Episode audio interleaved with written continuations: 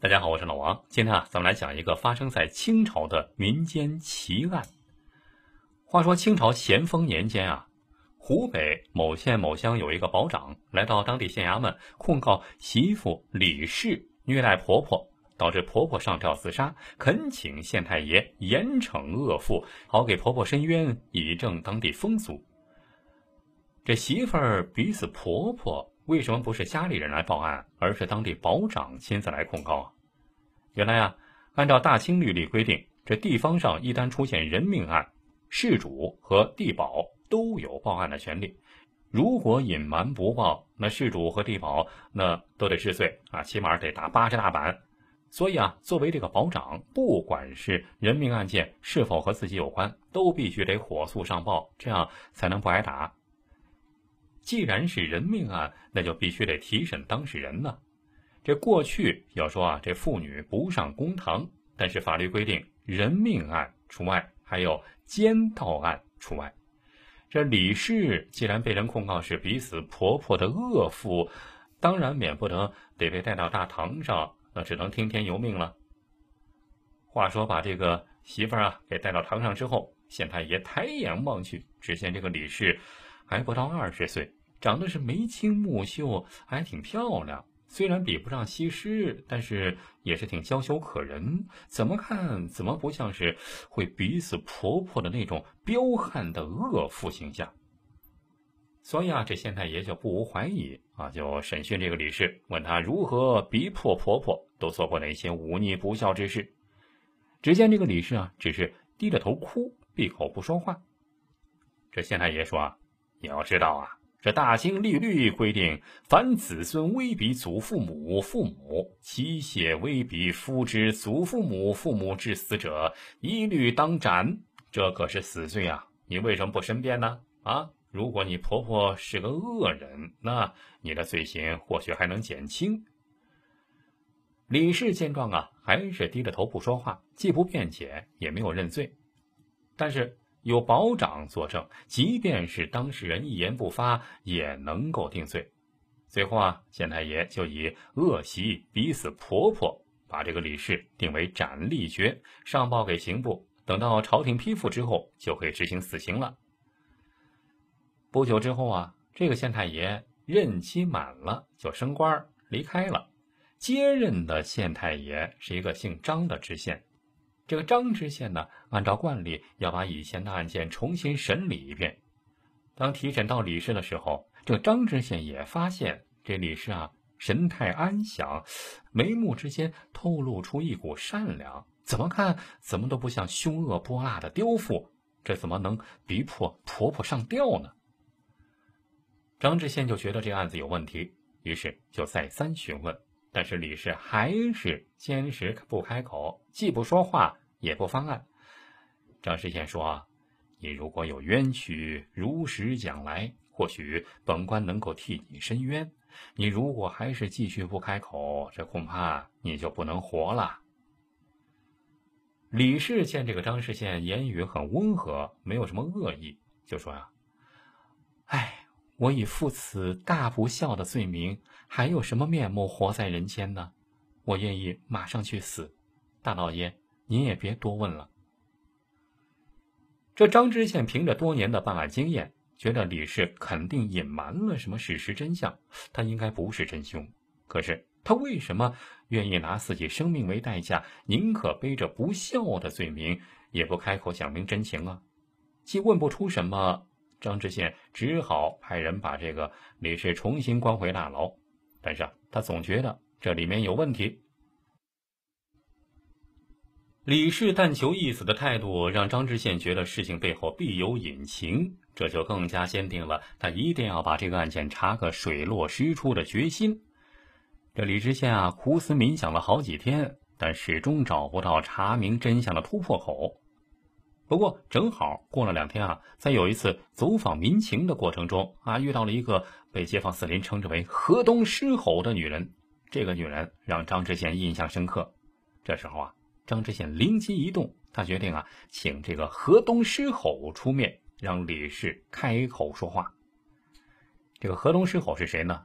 原来啊，县衙门有一个衙役啊，他有一个老婆，太有名了，远近闻名，绰号河东狮吼。这个女人吵架的功夫绝对一流啊！不单经常这个在家里和左邻右舍吵架，而且连老公也经常被她非打即骂。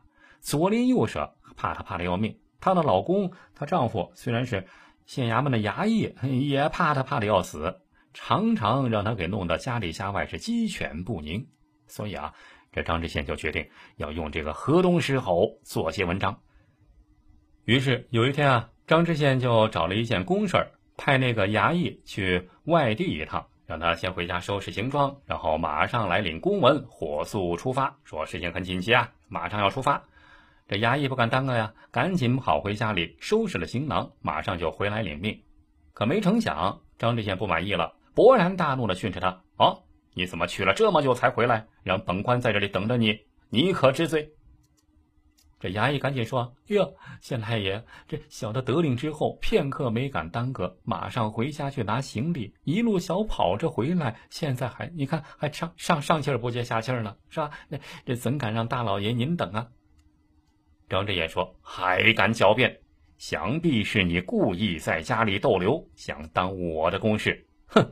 既然是你没有耽搁，那必定是你老婆耽搁。”他故意流连于你，以至于你迟迟不到。来呀，把他老婆给抓来！说完，就派人真的把那个河东狮吼给抓来了，不问青红皂白，让手下就直接打了这个河东狮吼，打了五十鞭子，只打的是血流浃背啊，这满背都是血，才让手下人给关进大牢。哎，正好和那个李氏关在一起。话说那个河东狮吼是什么人呢？啊？这平时他不欺负别人就该烧高香了，这平白无故的挨了五十鞭子，这口气如何咽得下去啊？这河东狮吼被关进监狱以后啊，是没日没夜的是大骂知县，把所有会骂街的词儿都骂了好几遍，这祖宗八辈无不骂到，除了吃饭睡觉，呃，只要一醒着就继续他开口大骂。这骂的这个李氏啊，和他一块住的这个李氏是吃不好睡不着。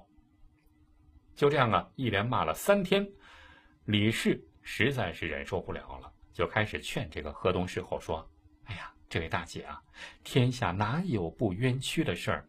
窦娥不比你冤，人家窦娥也是死了以后才出现六月雪，也没有活着现世报啊。”这河东狮吼不干了：“妹子，你说的窦娥是古人，受了冤屈，这眼泪只能往肚里咽。我可不是古人。”我受了冤屈，绝不能就这样了。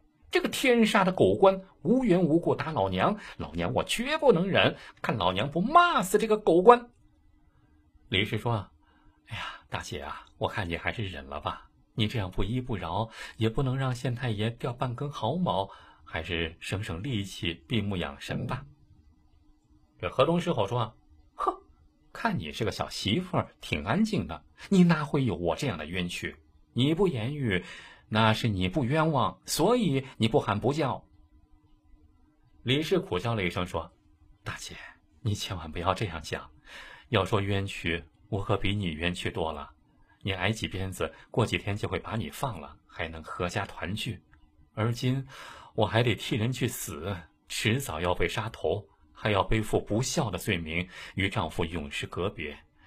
我，唉，负此奇冤，尚且隐忍不说。”你受的那些小委屈啊，就别没日没夜的骂了，能不能安静一会儿，让我死了也安心？听到李氏的诉说以后啊，这河东狮吼倒是心里平衡了许多。但是他们都没想到的是，隔墙有耳，两个人刚才的说话呀，都被安插在附近的衙役听得清清楚楚。于是衙役就当即把情况禀报了张知县。张知县听到之后，心中大喜。第二天早上，张知县就把李氏还有那个河东狮吼一起提上堂来，就以昨天听到的话来问他们。到了这个地步，李氏也知道不能够隐瞒了，就如实道来。原来啊，李氏已经嫁过门三年了，丈夫外出经商，一年半载才回来一次。丈夫不在家，这李氏啊就和寡妇婆婆一起生活。李氏觉得这婆婆也挺可怜的，早早的就没了丈夫啊，早早就守寡了，拉扯儿子长大不容易，所以十分孝顺。虽然婆婆年仅四十多岁，但是李氏啊总害怕婆婆累着，所以啊承担所有的家务，对婆婆也很好。但是话说有一天出事儿了，出什么事儿呢？这天早上啊，李氏照常给婆婆送饭，因为婆媳之间关系不错，所以啊也没什么防备。因此这一次李氏送饭呢也没有喊敲门，直接一推门进了婆婆屋里。但是，一看，顿时傻眼了。为什么呢？